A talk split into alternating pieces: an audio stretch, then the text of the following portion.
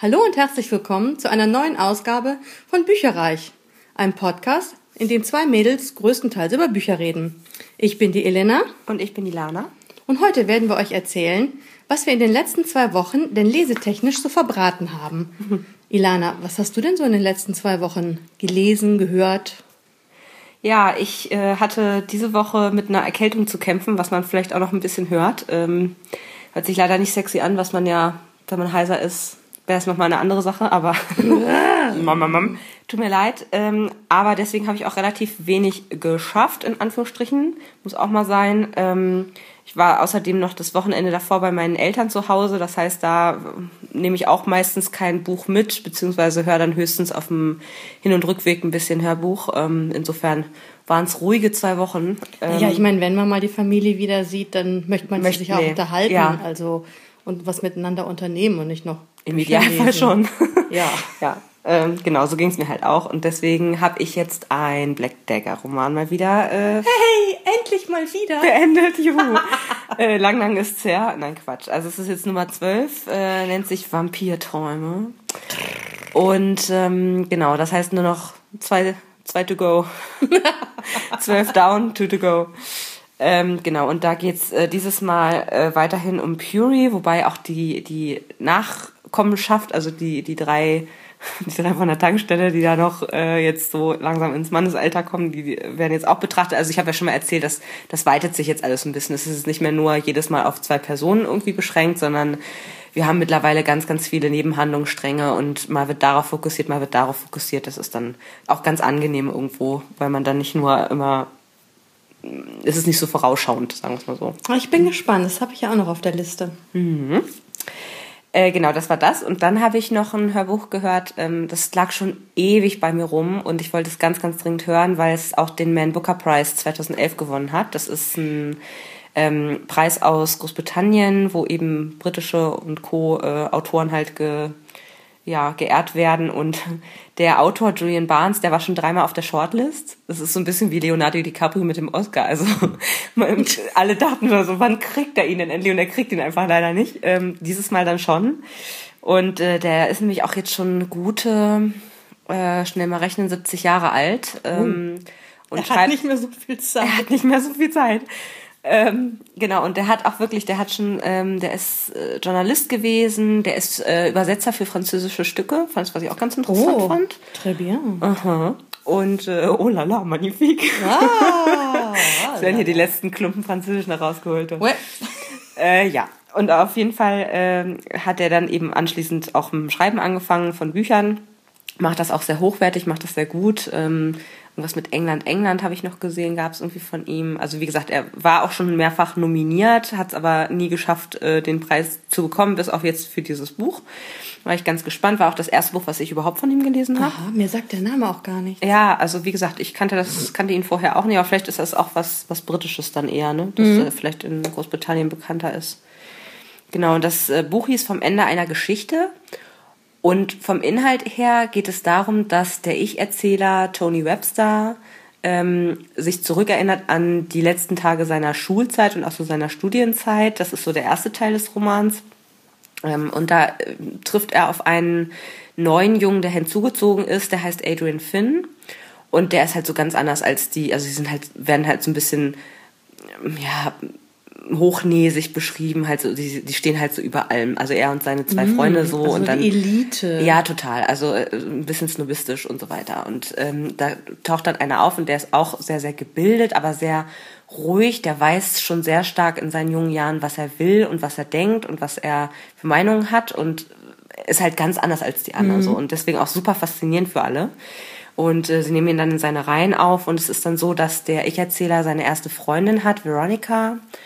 Und oh, das ist ganz schwierig. Also sie ist sowieso so eine sehr geheimnisvolle Person irgendwie so, also oder schwierig auch als Person und lässt ihn auch nicht so richtig ran und dann geht das irgendwie oh. jahrelang irgendwie so hin und her und er ist aber gerade davon irgendwie super ja, was heißt fasziniert, aber das, das bindet ihn halt auch ein Stück weit an sie.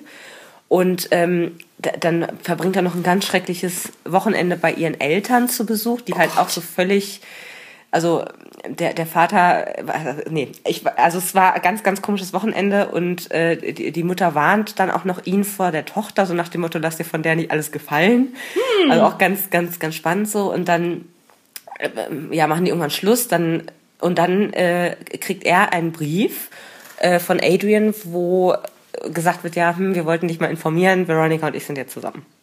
Hm. So. Okay. Das ist natürlich für ihn in dem Moment, oh mein Gott. Und es ist dann so, dass sich ein paar Jahre später mit Mitte 20 der Adrian umbringt.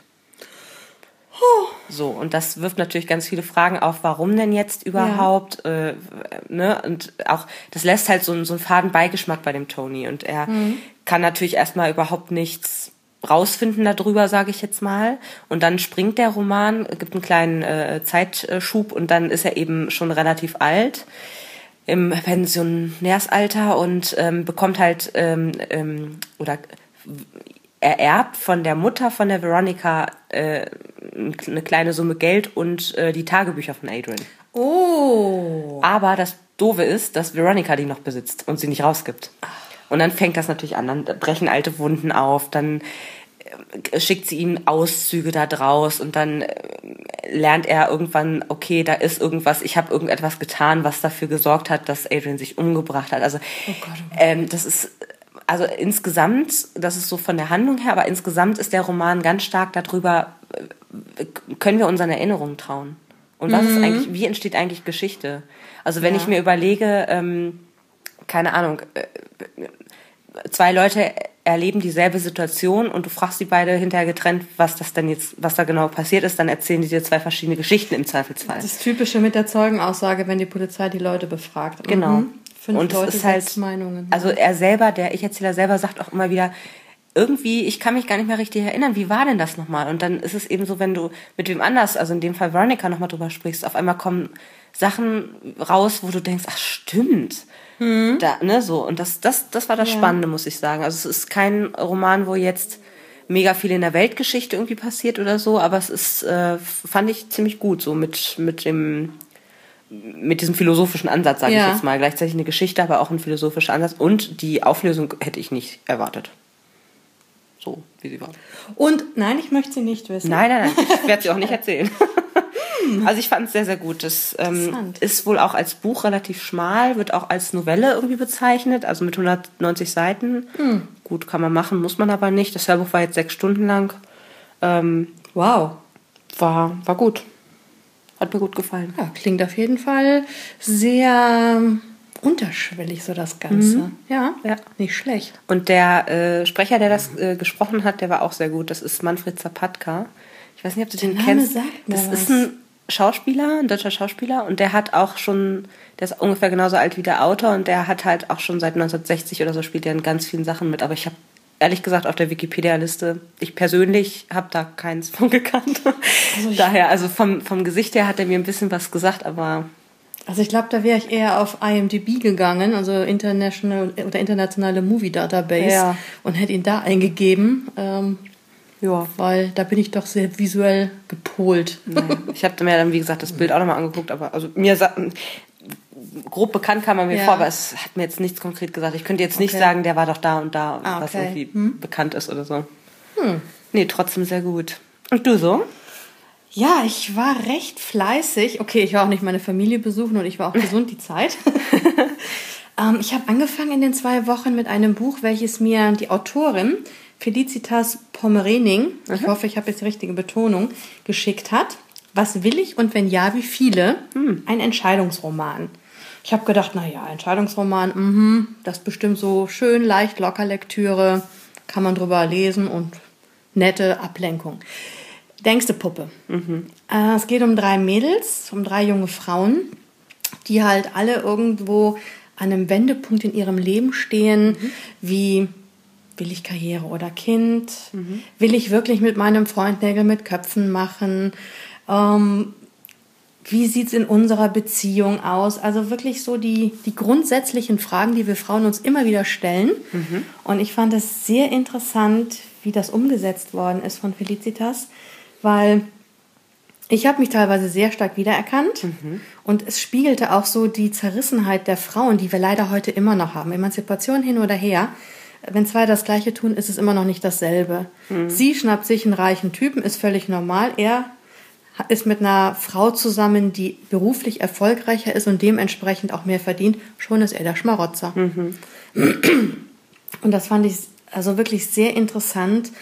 Ähm, wie sich das nachher auch alles dann fügt und dass man sich doch eigentlich und uneigentlich auch ein bisschen weniger Gedanken machen sollte um die ganzen Entscheidungen, mhm. sondern einfach mal die Situation auf sich zukommen lassen, fand ich schon so als Tenor des Ganzen, ohne zu viel zu verraten, mhm. sehr interessant und es ist locker leicht zu lesen. Man kann es als easy peasy Roman lesen. Ich mhm. finde aber, das wird dem Roman nicht gerecht, weil da mhm. steckt so viel dahinter und wie die Mädels auch untereinander agieren. Das geht auch so, ich würde mal schätzen, so über drei, zwei, drei Jahre das Ganze mhm. im Buch, mhm. ähm, wie sie sich entwickeln, wie Möglichkeiten auf sie zukommen, die in ihr, ja, in ihre Lebensplanung passen oder auch nicht und wie sie damit umgehen und wenn sie planen, glaube, John Lennon war es, sagte, Leben ist das, was passiert, während du es planst. Genau, während du andere Pläne machst. Oder, Oder so, ja. Mhm. Also das passt schon ganz gut und ich kann es echt nur empfehlen.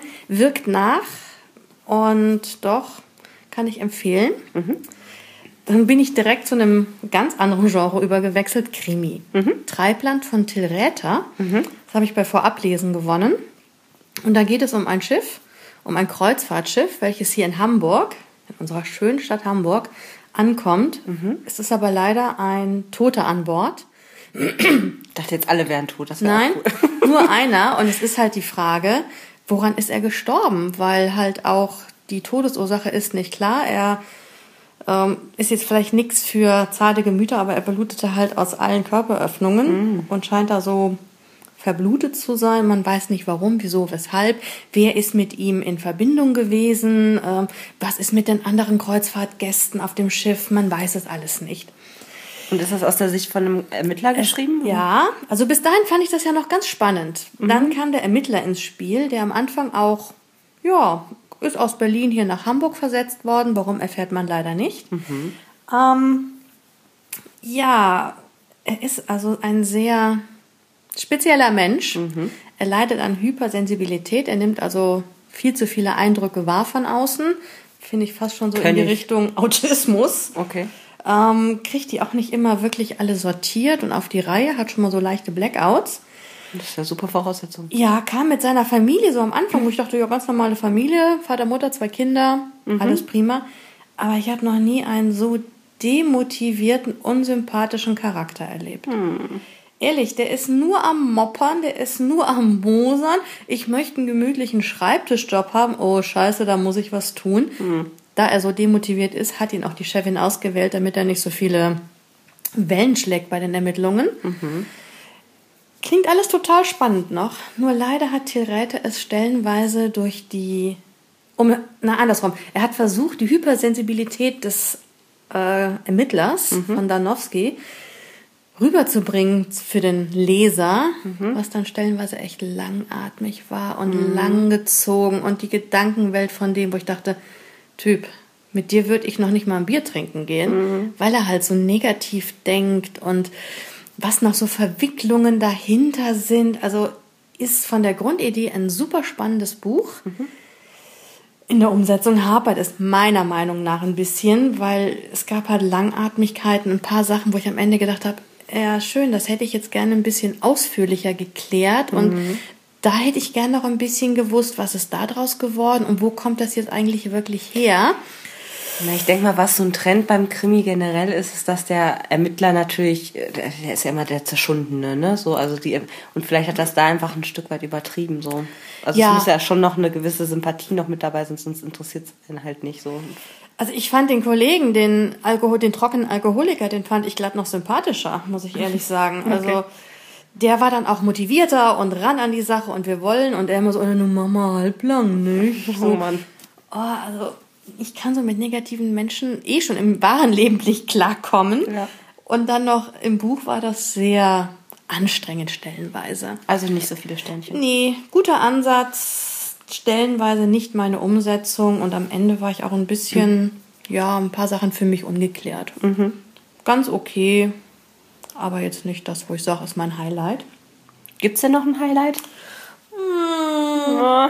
Nee, das war dann schon das erste Buch. Gut, okay. Als nächstes habe ich dann gelesen ein Jugendkrimi Aha. von Ulrike Rylands, Todesblüte. Mhm. Da geht es um zwei Mädels, die auf einem Hausboot von ihrer Tante, von einem der Mädels, Urlaub machen, Ferien machen. Mhm.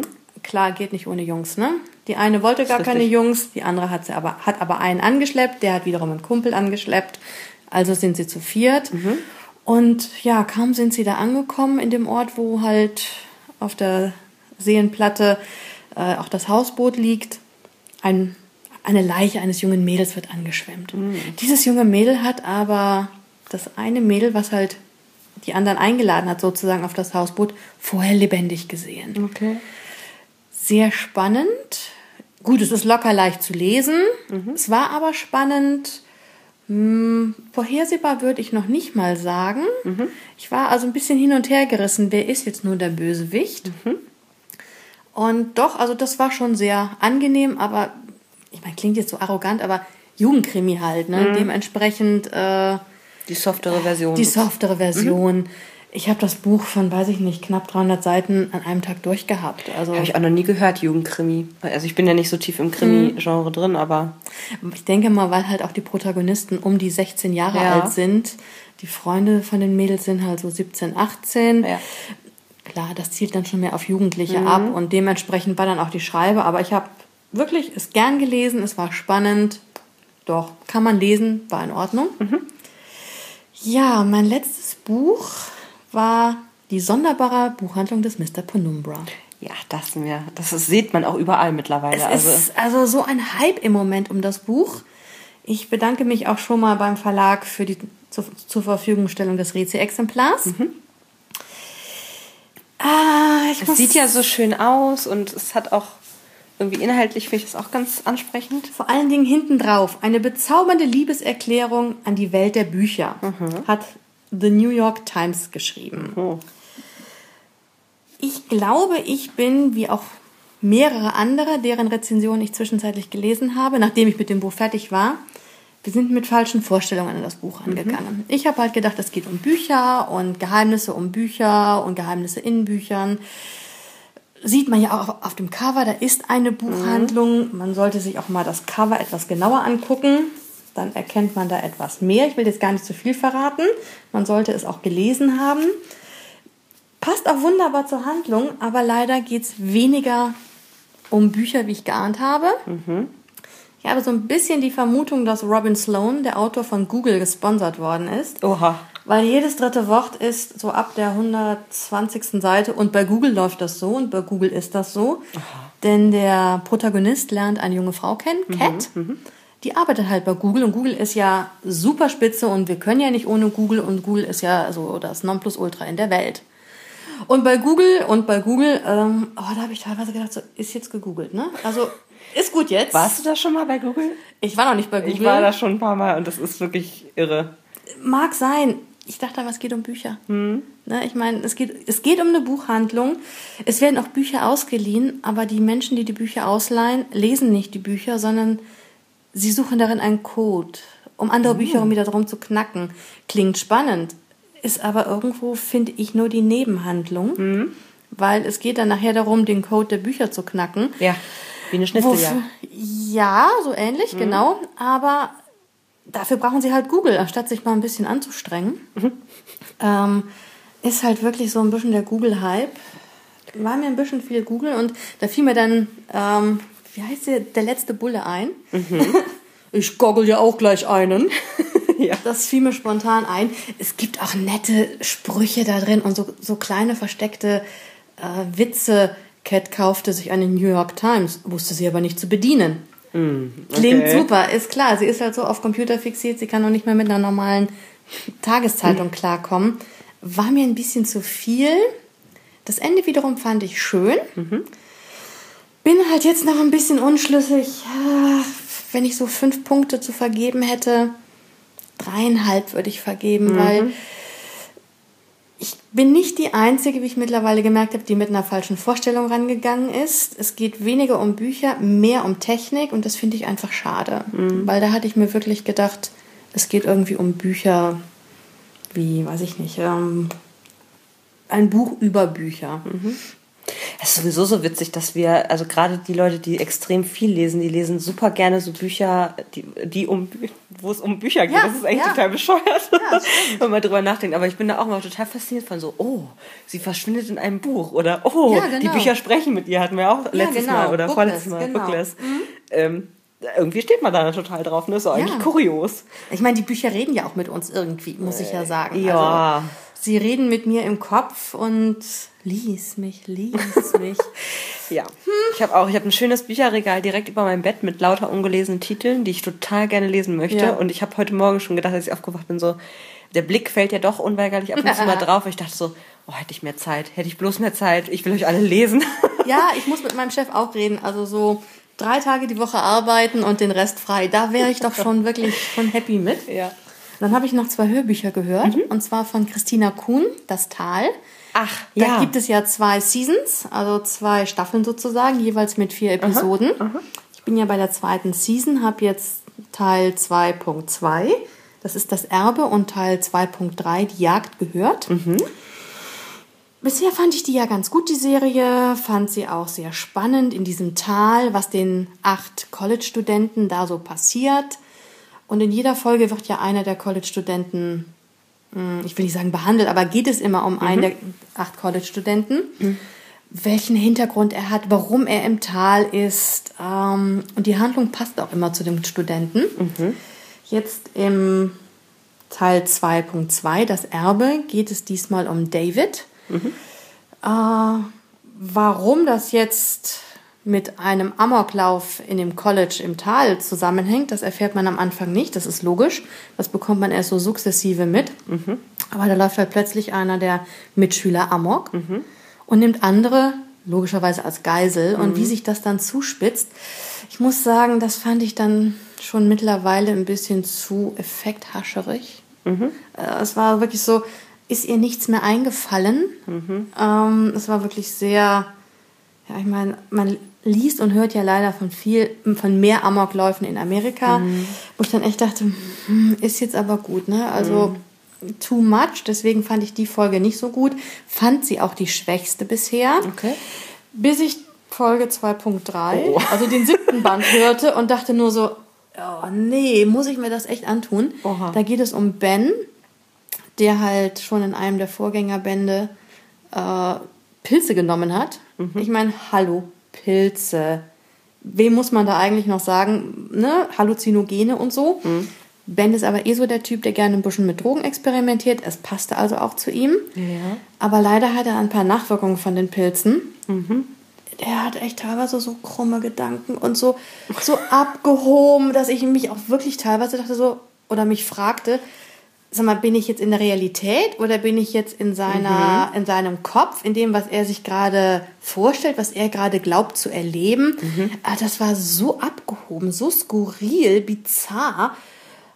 Und Na, dann hoffe ich ja, dass das aller, allerletzte Buch nochmal gut ist und richtig. Also, wenn das nicht die Auflösungen bietet, dann mag ich also schon gar nicht mehr. Also dann wird die ja, komplette Bescheid, Reihe. weil ich habe die noch vor mir. Ja, also es aber ich habe, also gerade zu Anfang hattest du echt gesagt, ja. dass das super toll war. Ja, vor allen Dingen, es war halt irgendwie so eine, ich finde es eine tolle Idee, acht Studenten und jede Folge mhm. dreht sich um einen Studenten und alle haben irgendwo und ja, kommt mehr ans Licht so, ne? Ja, mhm.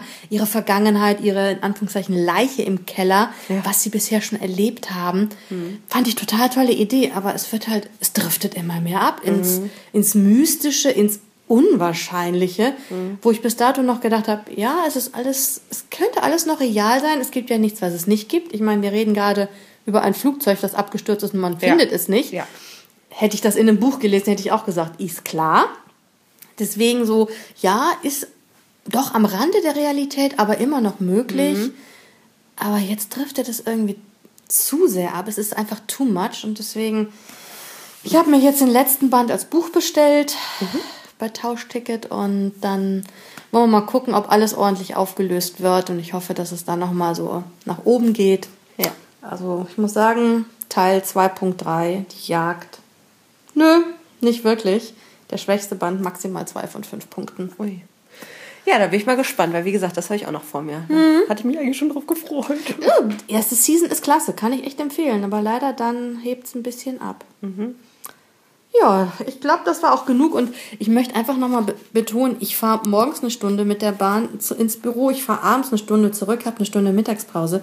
Kein Wunder, dass ich da so viel lese und bei schlechtem Wetter lese ich halt auch mehr in der Mittagspause, als dass ich irgendwo mich draußen rumtreibe. Mhm. Ja.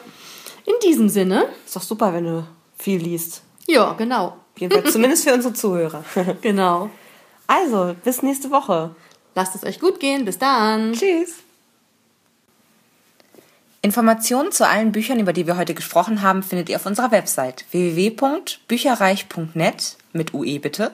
Ihr könnt dort oder auf Facebook unter www.facebook.de slash podcastbücherreich in einem Wort durch und auch mit UE mit uns in Kontakt treten. Unsere E-Mail-Adresse lautet bücherreich at gmail.com, wieder mit UE. Und wenn ihr diesen Podcast über iTunes abonniert habt, würden wir uns riesig freuen, wenn ihr uns eine 5-Sterne-Bewertung hinterlasst.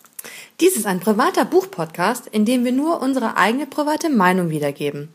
Wenn uns ein Buch oder Hörbuch kostenlos zur Verfügung gestellt wird, kennzeichnen wir es entsprechend auf unserer Website.